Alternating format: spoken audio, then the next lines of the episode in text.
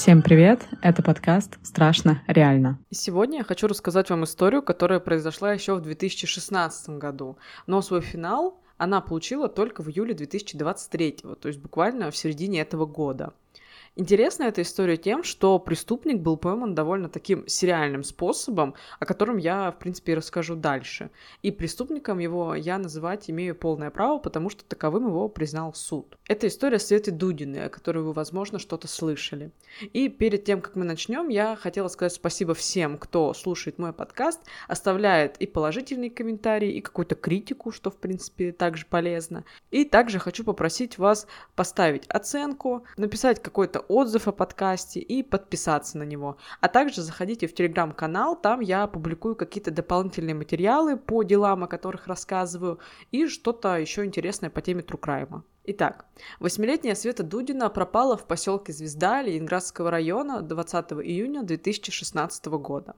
Последний раз Свету видела ее мама и отчим. Мама Светы, Татьяна Дудина, в этот день отвозила младшую дочь в детский садик и по пути посмотрела на поле, мимо которого она проезжала, и подумала, что вот моя старшая дочь, собственно, Света, сейчас как раз там находится вместе с ее отчимом, и отчим ее катает на комбайне. Света давно хотела, давно просилась покататься вот на такой большой машине, и отчим ее наконец-то взял с собой. Но в этот день комбайн начал барахлить, и Дмитрий, так звали отчима Светы, решил отправить Свету домой, так как нужно было ехать в гараж, чинить этот комбайн, это могло затянуться на довольно продолжительное время, и становилось уже довольно жарко, поэтому он как бы не стал э, заставлять ребенка по этой жаре сидеть с ним в гараже и отправил ее домой. От поля до дома девочки идти около 500 метров. Э, дорога проходила по такому небольшому скверу вдоль домов соседских, то есть никаких там злачных переулков по пути у Светы не было. При этом, конечно, девочка знала эту дорогу, и поэтому какого-то страха отпустить девочку одну дойти до дома не было. Сам Дмитрий вернулся домой после обеда и решил, что Света играет где-то у соседей, потому что слышал детские там крики, детский смех, и не стал беспокоиться, просто зашел домой и лег поспать. Около 15 часов пришла мама Светы и задала закономерный вопрос Дмитрию, а где Света? Дмитрий сказал, что вроде где-то у соседей, но при этом оказалось, что Светы нет ни дома, ни у соседей ее не нашли. И родители сразу же как бы забили тревогу и обратились в полицию с заявлением о пропаже девочки. Уже к вечеру были организованы поиски. Искала полиция, волонтеры, все как бы односельчане их. Поисковая собака довольно быстро взяла след девочки от места, где она попрощалась с отчимом, то есть вот от того места на поле, и прошла по дороге, где должна была идти Света в сторону своего дома, но собака почему-то свернула на дорогу, которая вела к выезду из поселка, и после этого след потеряла. Свету продолжали искать довольно долгое время, но никаких результатов это не дало. Конечно, первые подозрения сразу пали на отчима, что вдруг что-то случилось, девочка там случайно попала под комбайн или еще что-то вот такое произошло. Но нашлось много свидетелей, которые видели, что девочка шла вот по данному скверу, по улице, ведущей к ее дому. То есть точно она ушла от отчима и благополучно добралась до улицы, на которой она живет. После этого след девочки теряется. То есть вот буквально в нескольких сотен метров от дома девочка куда-то пропала. При этом возле поселка, вокруг поселка нет никаких водоемов, нет лесов, то есть есть какой-то там заросший пруд на окраине поселка. То есть, в принципе, весь этот поселок Звезда, он окружен именно полями, на которых выращиваются какие-то сельскохозяйственные растения.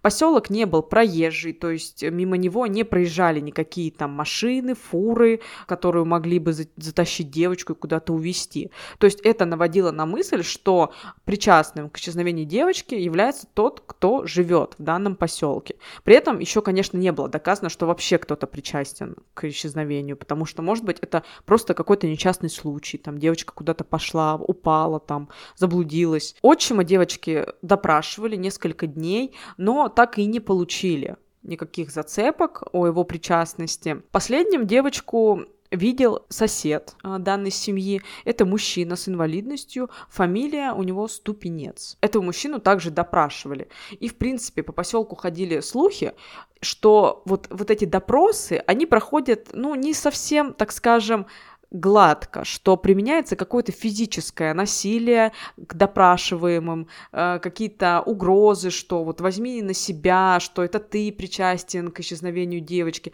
Ну, конечно, следствие этого не подтверждает, но вот э, данный мужчина и последующие мужчины, которых допрашивали, они говорят о том, что были побои, физическое воздействие оказывалось на них. Вот этого мужчину, его также не смогли связать с данным исчезновением, исчезновением. И вот все продолжали искать, продолжали как-то расследовать. И уже в 2018 году, то есть спустя два года как бы до сих пор не было найдено никаких вообще следов, никакой версии, а, что же случилось с девочкой.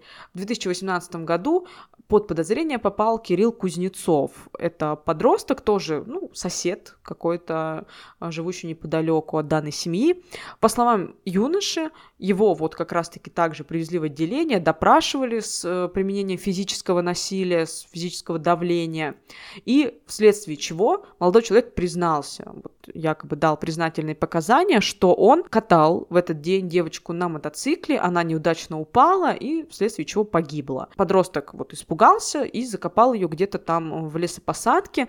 Когда его возили на места, э, показать вот где же он закопал тело, он постоянно показывал разные места и в принципе то есть, ну, не совпадала его какая-то версия с тем, что вот где девочка, то есть не было ни тела найдено, ни каких-то следов, ни на его мотоцикле, и вообще ни свидетелей, что он кого-то там где-то катал. Ну и за отсутствием каких-либо доказательств парня в итоге отпустили и никак не связали с исчезновением девочки, но родители парня, они зафиксировали э, в соседнем там поселке или в городе, что у парня есть следы физического воздействия на него.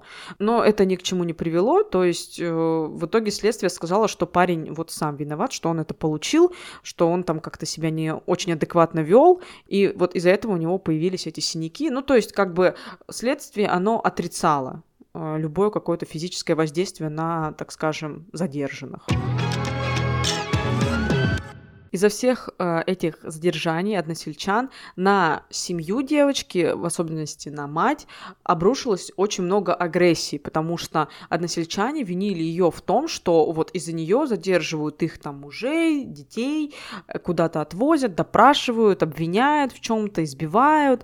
Э, но как бы мать девочки, она давала интервью и говорила, что ну а я-то что могу сделать? Идет следствие, они как бы я не влияю на там не показываю пальцем, кого там нужно задержать, кого нужно там побить и из кого выбивать признание. То есть следствие работает э, само по себе. Ну вот, конечно, такой хейт на мать девочки. Ее вроде как ни в чем не подозревали, что это она как-то причастна к исчезновению дочери, но люди считали, что это вот она виновата в том, что задерживают каких-то мужчин и допрашивают. За три года следствия сменилось несколько следователей по этому делу, и, соответственно, никаких вообще зацепок или версий произошедшего не было.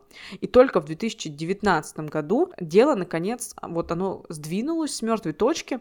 Тогда следователем был назначен Атар Мамоев. И вот он начал данное расследование как бы заново, то есть он заново прочесал всю территорию, он посмотрел все выгребные ямы, допросил всех свидетелей, то есть как бы начал следствие, грубо говоря, заново. С ним есть интервью на YouTube-канале База, то есть э, где вот ему задают как бы вопросы, как он вообще вел следствие, как он вышел на подозреваемого. Есть также критика в сторону э, него, также на ютубе э, там высказывались, что он подтасовал как-то что ли вот эти доказательства, или что несправедливо обвинил вот этого преступника, так назовем его. Но как бы здесь э, у каждого свое мнение. По словам Атара Мамоева, была применена некая хитрость для раскрытия вот этого дела.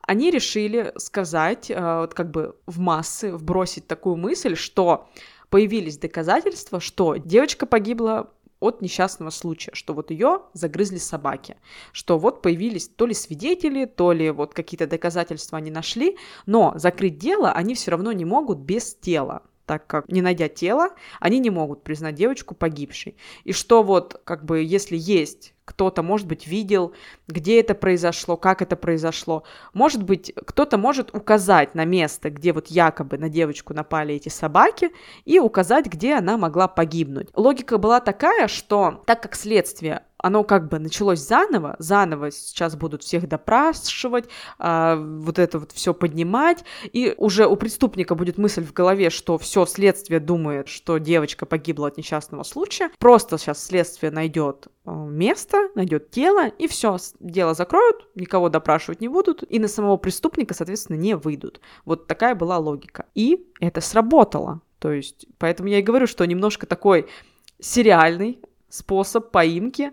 И дальше будут такие факты, тоже, знаете, как будто бы это какое-то кино мы смотрим. Буквально через несколько недель, в 2020 году, э, в поселке Первомайский, он находится рядом с поселком Звезда, одна из сотрудниц местной амбулатории на улице, там вот у них стоит такой ящик красный, может быть, это пожарный вот какой-то ящик, на нем была сделана надпись мелом. Потом было уже установлено, что это был мел, и мелом было выведено 20.06.2016 год. Ребенка, то есть с ошибкой было написано, загрызли собаки, поле напротив бойни возле полосы. То есть эта надпись была оставлена, видимо, тем человеком, который вот как он думал, он предстанет тем, кто видел, как ребенка загрызли собаки. Но, соответственно, для следствия это был человек, который имел непосредственное участие в гибели, потому что, естественно, никаких доказательств не было, что со Светой случился несчастный случай. Поэтому нигде этой информации, кроме как от следствия, да, вот этой фейковой информации, он получить не мог. Соответственно, вот таким способом этот преступник себя выдал. Но на этом он не остановился. То есть данная информация, она, в принципе, не наводила следствие на место преступления. И через несколько дней неподалеку вот от первой надписи на двери гаража появилась схема. Схема, где расположено тело девочки. Данную схему я закину в свой телеграм-канал, поэтому можете зайти посмотреть. И 28 января следователи нашли данную точку недалеко от поселка Первомайского. То есть это было такое поле, а, и там нашли кости, впоследствии которые были определены как останки Светы. Затем провели экспертизу вот данной надписи и установили, что данную надпись написал мужчина. Для того, чтобы выйти на человека, который сделал данную надпись, всех мужчин поселка Звезда и поселка Первомайский приглашали в участок, где они должны были написать, там, по-моему, какой-то детский стишок, то есть стали сверять почерк вот того, кто написал эту надпись, и тех, кого приглашали, собственно, в отделение. Никак-никак не могли сопоставить, и вот в участок приглашают Николая Николая Мишина, дядю Колю, как его называли в поселке. Это сосед Светы Дудины, то есть вот буквально через забор живет этот человек. Мужчина как-то до этого не попадал ни под какие подозрения, и тут он как-то, следователи замечают, что он начинает немного нервничать. Он пишет так же, как и все, этот стишок, и сразу следователь, вот этот Атар Мамоев, он замечает некие совпадения по почерку. То есть он не является специалистом вот по почерку, там, по изучению почерка, но он вот в своем интервью говорит, что сразу отметил то, что он ставит э, в «и» кратком вот эту черточку так специфически немного. И также что-то, я так понимаю, его попросили не только написать вот этот стишок, но еще попросили написать, вот продублировать вот эту надпись, которая была на гараже. Следователь отметил, что также Мишин не ставит точки между цифрами э, в дате, там вот он как-то не отделяет их точками, также вот было и на гараже. То есть, соответственно, почерк, вот он был похож на почерк Мишина. А дальше уже экспертиза точно подтвердила, что почерк, вот он прям практически один в один, как на гараже. Также Мишина, соответственно, стали допрашивать на полиграфе, и полиграф, он показал реакции, то есть, ну, полиграф, как э, вы можете понять, он не показывает, виновен, не виновен, то есть вот он не дает таких ответов, но по полиграфу было видно, что на какие-то вопросы Мишин реагирует, ну, вот специфически, то есть э, есть какое-то э, волнение его, когда он отвечает на данные вопросы. И вот в результате всех этих экспертиз, допросов Мишин в итоге не выдержал, и решил во всем признаться. Он сказал, что он не может нормально спать, что ему вот во сне приходит это Света, потому что он ее, собственно, и убил. Как же все произошло по словам Мишина? По его словам, 20 июня 2016 года между 10 и 11 часами дня к нему забежала Света, у него были там, вроде приоткрыты ворота, к нему она сбежала и начала его донимать. Он при этом выполнял какие-то работы по участку, там что-то в своем вот там, сарае э, мастерил, и она его начала донимать, доставать, как-то вроде его даже там то ли обзывать, то ли как-то, в общем, начала его нервировать. Он ей сказал раз, что вот там иди домой, не мешай мне, она вроде убежала, тут же прибежала назад, продолжила его донимать, и вот он вспылил. В руках у него на тот момент была кувалда, он замахнулся, то ли вроде припугнуть, то ли вроде он ей до этого сказал, сейчас я тебя чем-нибудь ударю, и вроде как не рассчитал то ли расстояние, то ли силу, и ударил девочку по голове. Девочка упала, и Мишин еще ударил ее ногой по ребрам. То есть то ли вспышка агрессии была, то ли вроде его описывали как довольно такого спокойного человека, но также некоторые люди говорили, что он может вот вспылить, может проявить некую агрессию. То есть, возможно, она его просто достала, и вот он не сдержался и как-то ее там а, немножечко хотел может просто замахнуться, может рука сорвалась, а может быть действительно хотел ударить, даже не то, что хотел, а вот ударил и как-то даже не до конца сам понял, что он сделал. Собственно, вот следователь, он и говорит, что Мишин, он не объясняет, для чего он это сделал.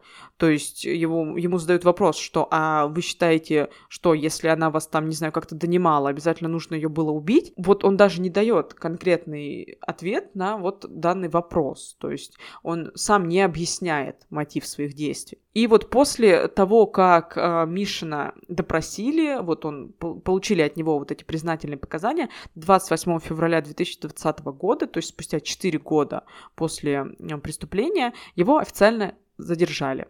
Через неделю на допросе он подтвердил свои слова. На следственном эксперименте он показывал, как все случилось, то есть он показывал, что он ударил девочку, впоследствии он ее погрузил в багажник своей машины и вывез вот э, в это место, где, собственно, тело и было найдено. Через некоторое время был найден череп девочки. То есть сначала были найдены, конечно, не все кости, то есть прошло там почти на тот момент, наверное, 4, даже 4 года прошло. Конечно, там они не будут лежать все на том же месте. Тем более, если поле, оно обрабатывается, то есть это не просто заброшенный участок какой-то земли.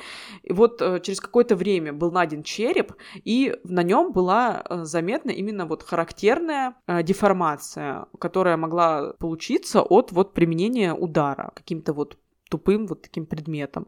То есть, в принципе, слова Мишина, они подтвердились, что девочке был нанесен удар. Но, конечно же, Впоследствии Мишин начал отрицать все свои показания. Он э, сказал, что его также пытали, что его также били, и ему там вроде зажимали пальцы каким-то ключом. То есть, что он дал эти признания под давлением. Следствие, конечно, все это отрицает. Э, вот в интервью Атар Мамоев он также говорит, что он слышит об этом, в принципе, в первый раз. И он говорит, что после того, как э, были получены признания от Мишина, его сразу же отвезли на вот так скажем, обследование медицинское, что подтвердили, что никаких побоев на нем не было. Единственное, это был какой-то шрам на пальце, но когда он появился, этого установлено не было. Но э, самый главный вопрос состоит в том, что, ну, откуда же тогда Мишин знал, собственно, место, где обнаружили девочку, то есть если он не причастен к этому никак. Мишин стал валить всю вину на своего младшего брата Владимира. Владимир, брат Мишина, страдал алкоголизмом и скончался 2 января 2018 года. Поэтому, конечно, свалить всю вину на него было довольно удобно, потому что тот никаким образом уже ее опровергнуть не может. Мишин рассказал, что якобы он ездил в соседнее поселение, в больницу, и перед приемом врача у него осталось э, какое-то свободное время, он решил зайти в дом вот этого брата и подождать там. Решил затопить печь, э, взял, значит, со стены настенный календарь, чтобы растопить эту печь, и вот из этого календаря выпала записка и схема, которую он, собственно, и нарисовал потом на гараже. В записке было что-то, по его словам, сумбурное, неразборчивое, но говорилось о том, что он, вот этот Владимир, сбил девочку на машине, вот спрятал тело, вот эта схема, пожалуйста. И Мишин Николай, собственно, то ли он э, вроде как испугался, то ли не хотел э, подставлять брата и изначально не пошел ни в какую полицию и не стал об этом рассказывать. Но через какое-то время вот его совесть, она его настигла, он понял, что девочку долго не могут найти и решил следствию помочь нарисовать вот эту вот схему. Следствие никакой записки в доме не нашло. После этого вроде как э, Николай сказал, что он эту записку сжег. То есть интересно, конечно, такое важное опровержение его вины, он просто его сжег. То, что младший брат Николая был алкоголиком, это достоверно известно. Только вот машина Владимира а, была сломана задолго до 2016 года, и еще в 2014 году она была снята с регистрации и утилизирована. Об этом есть соответствующая справка из ГИБДД, то есть, что явно на этой машине он ездить не мог. Да, и по словам а, вот соседей а, Дудиных, никогда не видели, чтобы Владимир приезжал в поселок Звезда как-то к своему брату, то есть не видели, что он ездил на этой машине, ездил пьяный тем более, и вообще приезжал к ним в поселок. Также Татьяна, мать э, Светы, говорит, что в день пропажи Светы в поселке не было замечено каких-то посторонних машин. Об этом свидетельствуют записи, с, установленные на школе камеры. И то есть как вообще тогда э, брат вот э, Мишина смог бы увести эту девочку из поселка там за руку, что ли, он бы ее вел. Э, ну, то есть кто-то бы также, вот по словам мамы, он бы обязательно заметил, что она идет с незнакомым от звезды до Первомайского почти 5 километров. То есть, в принципе, за 5 километров кто-то бы увидел их вдвоем. Потому что все-таки, ну, это поселок, он небольшой, там все плюс-минус друг друга знают, конечно бы кто-то бы заметил этот факт. На основании вот всех вот этих вот э, известных э, фактов в ноябре 2020 года состоялось заседание с участием присяжных, и коллегия присяжных, удивительно для всех, выносит оправдательный приговор. Оправдательные приговоры в России это вообще такая, знаете, удивительная вещь, потому что их выносится менее 1%. То есть суду Ничего не оставалось, как отпустить Николая Мишина, обвиняемого вот в убийстве Светы, прямо из зала суда, то есть его отпустили. На стороне Николая Мишина оставалась в основном только его семья, в особенности его жена, которая очень сильно поливала грязью мать и в целом семью девочки. То есть она обвиняла их и в том, что мать там, она чуть ли не сутенерша, и то ли она вообще сама оказывает вот услуги интимного характера всем, кому не лень. И она вот такие вещи говорила еще до того, как Мишина, в принципе, стали подозревать и, в принципе, арестовали. То есть, как бы она давно вот эту вот почву сеяла. Когда Мишин вернулся, собственно, к себе домой, он э, к нему наведывались журналисты, и журналисты стали находить очень много несостыковок в его рассказе. И Мишин, вот он э, очень сильно был, конечно, недоволен следствием, вообще там требовал компенсации за то, что вот его оклеветали, требовал вернуть ему машину, телефоны, это ему вроде не вернули ничего. Но таким смелым он был только с журналистами. На улицу выходил редко, если выходил, то вот двигался быстро, как-то ни с кем, конечно, не общался, потому что, конечно, в его невиновность верили, вот как я уже сказала, в основном только его семья. По словам односельчан, жена Мишина, она просила некоторых из них создать алиби Николаю и сказать, что то ли те его где-то видели вот в день пропажи девочки, то ли он кого-то из них подвозил куда-то, но никто из них на это не пошел. Насколько это правда, это как бы, естественно, подтвердить нельзя, но вот по словам местных жителей, его жена это просила сделать. В итоге жена Мишина и он сам, собственно, они составили вот такой вот алиби, что утром Мишин отвез соседку на ярмарку в соседний поселок. Это точно было, это подтверждено. Затем Мишин заехал домой на пару минут. Э, соседка также подтверждает, что вот он ее отвез на ярмарку, вроде привез, и загнал машину домой и зашел домой. Но После этого соседка не видела, выходил он, не выходил из дома. Но, по словам Мишина, он посидел, побыл дома вот буквально несколько минут и поехал в соседний поселок, где проходило собрание комбайнеров в фирме, на которой он работал в тот момент. Но журналисты выяснили, то есть они связались с вот руководством фирмы, э, фирма подняла записи и выяснила, что никакого собрания в тот день не было, то есть Мишин никуда не приезжал ни на какое собрание. И вот, по словам Мишина, после этого собрания, около 15 часов, он забрал жену уже из другого поселка, они приехали домой, и вот э, именно в этот момент узнали, что вот девочка пропала. И вот Мишин, э, есть вот интервью также от канала Базы, там есть интервью с женой, и с самим Мишиным, э, на тот момент, вот когда его освободили как раз-таки, что вот он недоволен следствием, что вот его там обвиняют незаконно. Он утверждает, что все экспертизы в его пользу, а, и что у него вот есть свидетели, что он был на этом собрании, но, как оказывается, что экспертизы как раз-таки говорят не в его пользу, что собрания никакого не было, и свидетелей, что где-то он был в это время, вот в момент убийства девочки, таких свидетелей нет. В марте 2021 года апелляционная комиссия оправдательный приговор Мишину отменила. И вот, собственно, в июле 2023 года, то есть вот через два года после того, как апелляционная комиссия отменяет ему оправдательный приговор, коллегия присяжных выносит обвинительный приговор. Мишина приговаривают к 11 годам колонии строгого режима. И родственникам погибшей девочки Николай Мишин должен будет выплатить 1 миллион рублей. Это вот вроде окончательный приговор, но еще посмотрим, может этот Мишин его как-то обжаловать или не может. То есть время покажет. Но вот на момент октября 2023 года его вот обвинили и заключили под стражу. То есть, собственно, поэтому я и говорю, что я имею право называть его преступником, потому что преступником его признал суд. Конечно, довольно интересное, спорное дело, что прямой причастности Мишина не установлено. Установлено только то, что он сам рассказал, сам показал. Но, конечно, то, что он указал место, его никто еще до этого не подозревал, он сам указал место, как говорят, да, на варе шапка горит, повелся вот на эту уловку о животных, да, то есть нигде она не была озвучена, кроме как от следствия, чтобы вывести преступника, так скажем, на чистую воду. Вот он повелся на это, указал место и, собственно, этим себя и выдал. Ну, а остальные факты, то есть не в его пользу также говорит, что он указал то, как девочка была убита. И это впоследствии подтвердилось, что именно таким способом.